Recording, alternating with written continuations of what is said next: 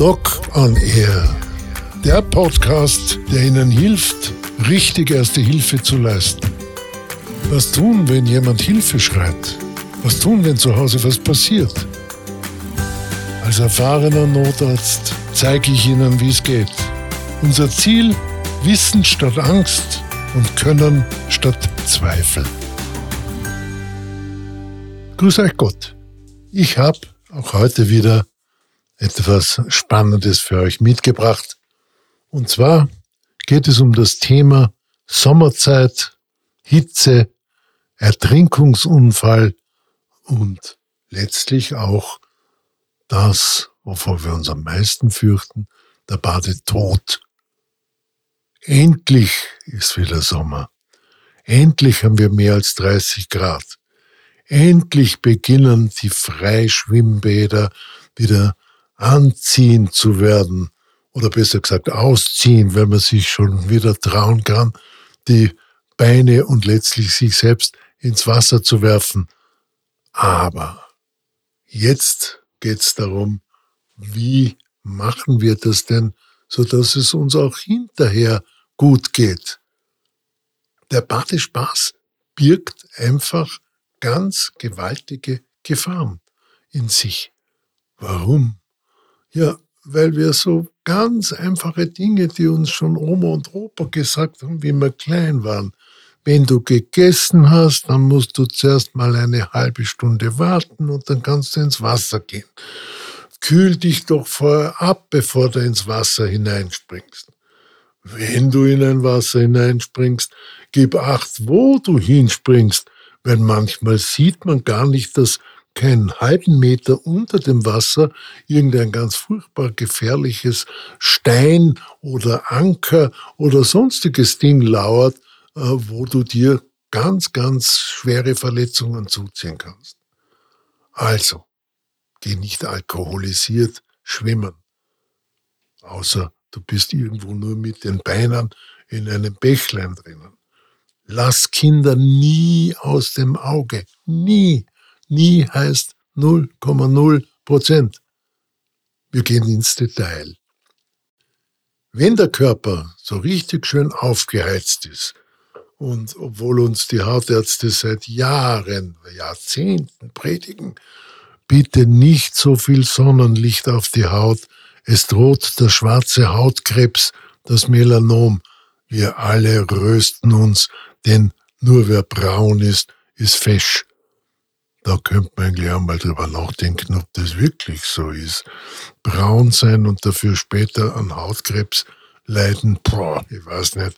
Also, wenn wir jetzt so richtig aufgeheizt sind und hüpfen ins kalte Wasser, dann gibt es dem Körper einfach, ich sage es jetzt einmal ganz volkstümlich, einen Tritt in den Hintern. Das heißt, das Alarmsystem meldet, bist du deppert, es ist nass und kalt. Und schon verengen sich die Atemwege, schon kommt es zu einer Adrenalinausschüttung, schon kommt es dazu, dass der Blutdruck in die Höhe und nachher in die Tiefe hinunter rastert. Es kommt zu einem beschleunigten Herzschlag und, und, und. Und es kann so weit gehen, dass der Körper den Befehl gibt, sagt, Stimmritze zumachen, Gefahr von Wassereinbruch, Stimmritze schließen. Und dann kriegst plötzlich keine Luft mehr. Wir Großen, wir fangen dann meistens an zu zappeln, zu schreien, um uns zu schlagen, was es dem Ersthelfer, der nicht eine entsprechende Schwimmretterprüfung absolviert hat oder zumindest das trainiert hat, dann so schwer macht, weil er selber gefährdet ist. Also einer der wichtigsten Tipps, wenn es dir im Wasser nicht gut geht, versuche das, was du vorher geübt hast, die tote Mannstellung. Man legt sich auf dem Rücken, atmet nur noch oberflächlich. In dem Stress, oberflächlich atmen, geht Doktor, was rätst denn? Ja, man muss es vorher üben. Bewegt die Hände und die Beine nur noch ganz wenig und die Luft, die in der Lunge ist, trägt den Körper auf dem Wasser. Das geht natürlich nicht, wenn meterhohe Wellen äh, und Motor, Motorboote um einen herum fetzen. Aber in einem Schwimmbad funktioniert das. Ganz anders ist das bei Kindern. Da genügen wenige Zentimeter Wasser und das Kind bekommt diesen Verschluss der Atemwege, wo die Stimmritze zack zumacht wie ein Schloss. Das Kind ertrinkt ganz, ganz leise. Das bemerkst du gar nicht, weil das nicht herumzappelt und auffällig planscht. Es geht einfach lautlos unter. Daher, und da bin ich sehr gerne lästig und gehe euch sehr gerne auf die Nerven. Wenn wir mit Kindern baden gehen, wird ausgemacht, wer schaut zuerst und der tut nichts anderes. Der geht nicht eine Wurst und der geht da nicht aufs Klo.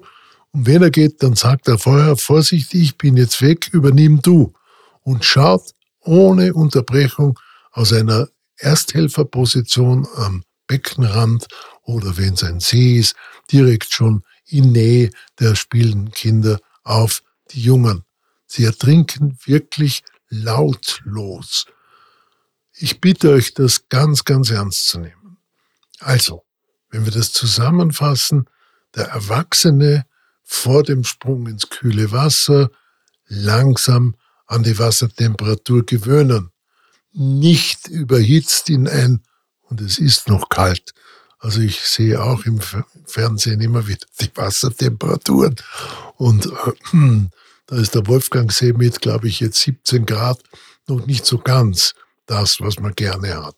Also nicht überhitzt in kaltes Wasser springen und natürlich nicht mit mehr Alkohol als vielleicht am Achtelwein gespritzen.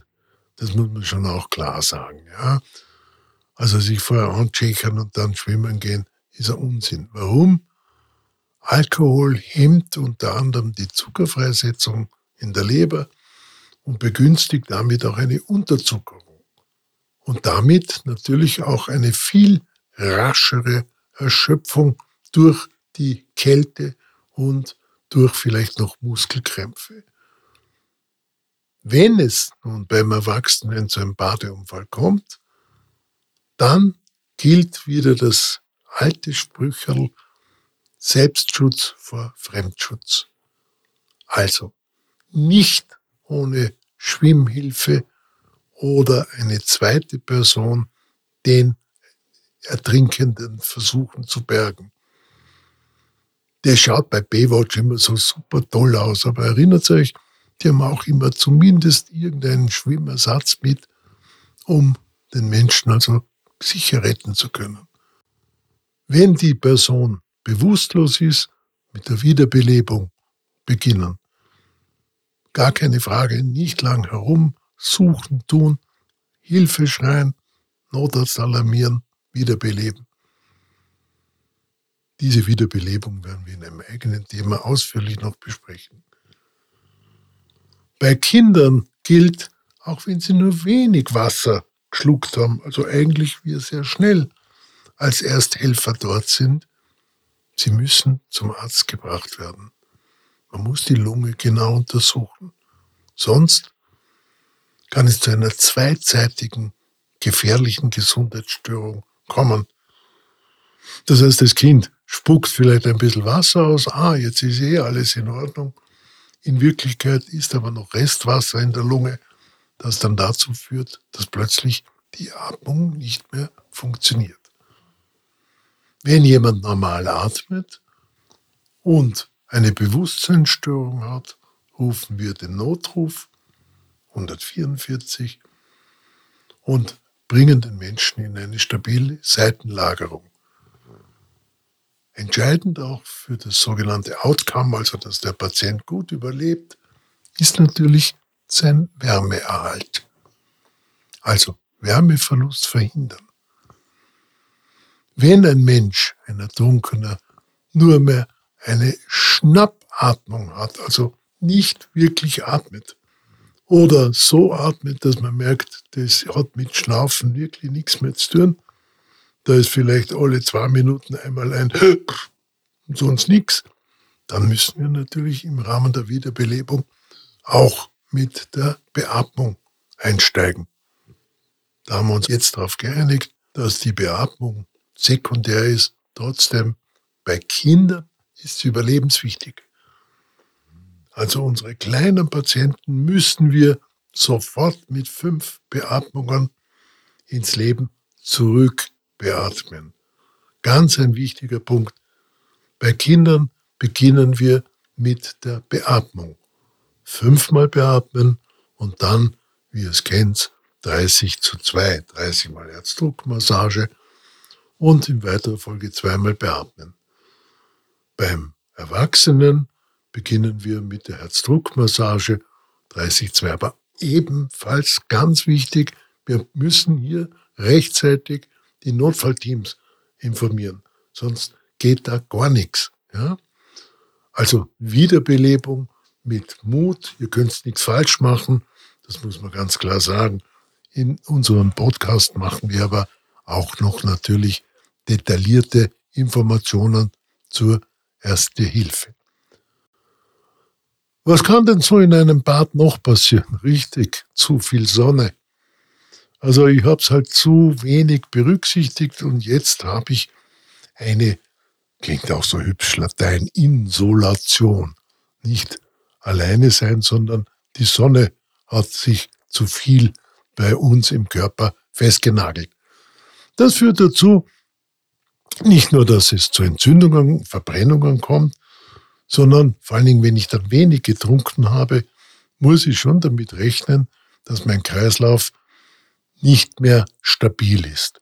Was tun wir mit jemandem, der so kurz vorm Hitzschlag ist? Na, weg aus der Sonne, möglichst rasch in den Schatten, beengte Kleidung aufmachen, kühle, nicht eiskalt, kühle Tücher auf die Beine, aufs Kopferl, ohne Zutaten. Also nicht fangt's an da mit Franzbrandwein und anderen Gräuslichkeiten hier die Menschen zu belästigen. Normales Wasser. Trinken ist wichtig. Aber trinken tut unser Patient nur dann, wenn er den Becher selber halten kann.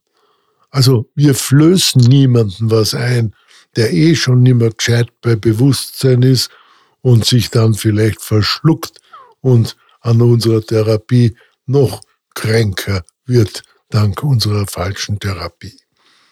Auch hier ist Vorbeugen gescheit. Tragt eine gute Sonnenbrille, vermeidet die Mittagshitze, schaut auf die Uhr. Ich habe etliche kluge Patienten, die haben einen Eieruhr mit. Eieruhr, richtig gehört.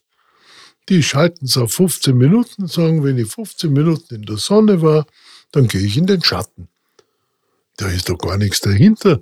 Und ich bin sicher, ihr macht das auch, weil ihr alle zusammen nicht irgendwo eure Haut kaputt machen wollt. Und glaubt mir, wenn die einmal beschädigt ist, so ein Sonnenbrand, das merkt sich die Haut. Das heißt, sie ist gleich viel sensibler auch auf andere Störungen, bis hin auch zur Gürtelrose oder bis hin zu anderen entzündlichen Veränderungen. Also die Haut ist ein sehr kluges Organ und merkt sich das, wenn wir bös zu ihr sind. Was sind die ersten Warnsymptome? Wenn ein Patient zu viel Hitze hat, zu viel Sonne abbekommen hat, wisst ihr eh, Kopfschmerzen, Übelkeit, Schwindel, irgendwelche Krämpfe in Armen und Beinen. Erinnert euch, das ist die Gefahr. Dann ins kalte Wasser springen, dann kannst du plötzlich nicht mehr schwimmen, weil die Krämpfe dich daran hindern. Natürlich letztlich auch Bewusstseinsstörungen. Natürlich letztlich auch Ohnmacht. Also, ganz entscheidend, langsam herunterkühlen und trinken, aber nur, wenn es selber geht. Also, noch einmal, ganz entscheidend auch Wasser trinken, nicht Cola und sonstiges Zeug, auch wenn das jetzt vielleicht kontraproduktiv ist. Ich habe nichts gegen die anderen Getränke, aber im Notfall ist Wasser und zwar ohne Kugeln das einzig Gescheite. Ja? Und gebt's nicht irgendwelche Pulverchen und sonst was hinein. Ja, bitte, macht's euch schlau. Und wenn ihr wissen wollt, wie kann man denn so einen Kindernotfall, eine Kinderwiederbelebung machen, dann geht doch bitte zum Beispiel zum Roten Kreuz, zu den Maltesern, Arbeiter-Samariter-Bund, äh, zur nächsten Rettungsstelle, Feuerwehr. Überall werden entsprechende Notfallkurse äh, angeboten. Nun, noch ein Wort zu dem ganz Schlimmen, was passieren kann, der sogenannte Badetod. Als Badetod bezeichnet man alle die Ereignisse, die, wie ich vorher schon gesagt habe, meistens durch Schutzreflexe äh, eine Schockreaktion auslösen, die eine Lebensgefahr darstellen. Und beim Ertrinkungsunfall, also wenn jemand wirklich unter Wasser äh, ertrunken ist, indem er das Wasser in die Lunge bekommen hat, äh, dann sprechen wir, wenn er das 24 Stunden überlebt, vom beinahe ertrinken. Auch hier kann man einfach immer wieder nur sagen, vorbeugen ist besser als hinterher äh, wochenlange Probleme haben. Also diese Schockreaktionen, die dabei ausgelöst werden, gilt es unter allen Umständen zu verhindern. Und oft ist es eben so, dass Personen, die äh, ertrinken, gar nicht schwimmen können. Jetzt fragt man sich natürlich, ja, wieso geht denn der Gott behüt ins tiefe Wasser?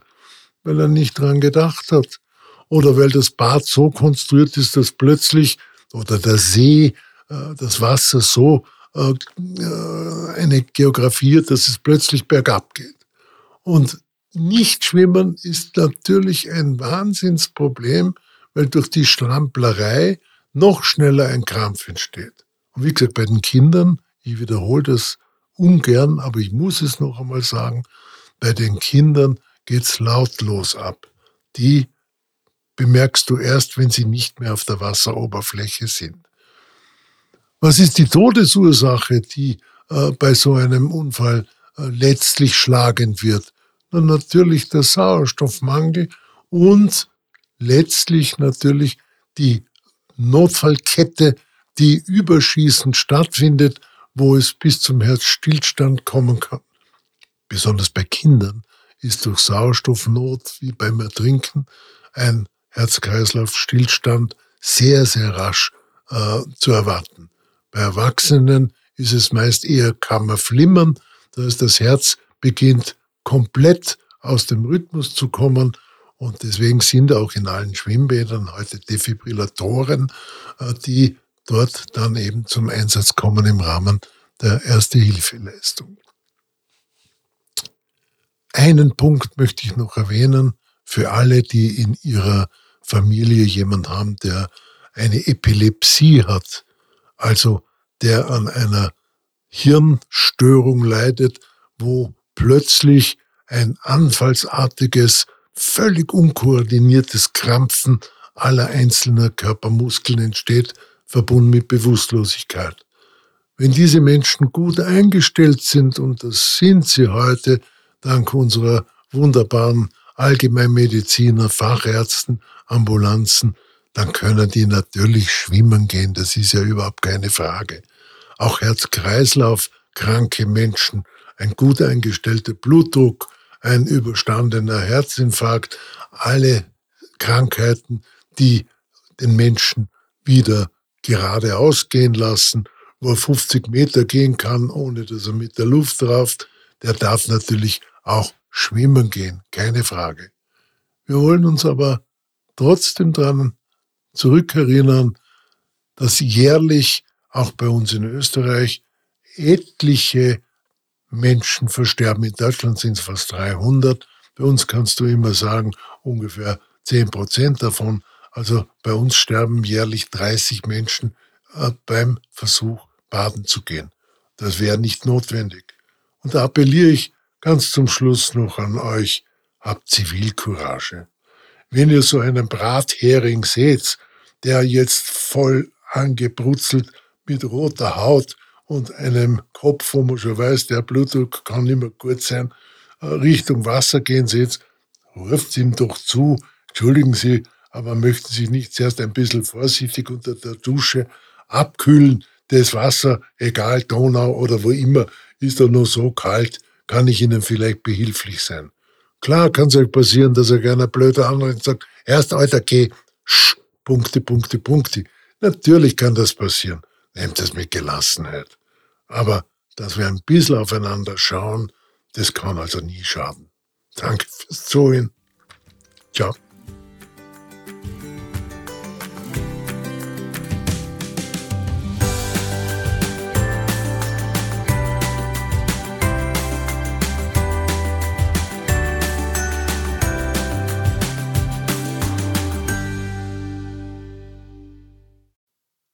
Noch eine wichtige Information. Ich habe ein autogenes Training zusammengestellt. Ich unterrichte das seit vielen, vielen Jahren und habe mir gedacht, das wäre doch etwas. Man kann es unter www.ohne-stress.com käuflich erwerben. Und für Sie als drei Podcast-Hörerinnen und Hörer habe ich mir gedacht, mache ich einen Rabatt Podcast 20. Damit bekommen Sie dieses wirklich wunderbare autogene Training um 20 Prozent billiger. Für sich oder auch für Freunde. Ich wünsche Ihnen viel Erfolg.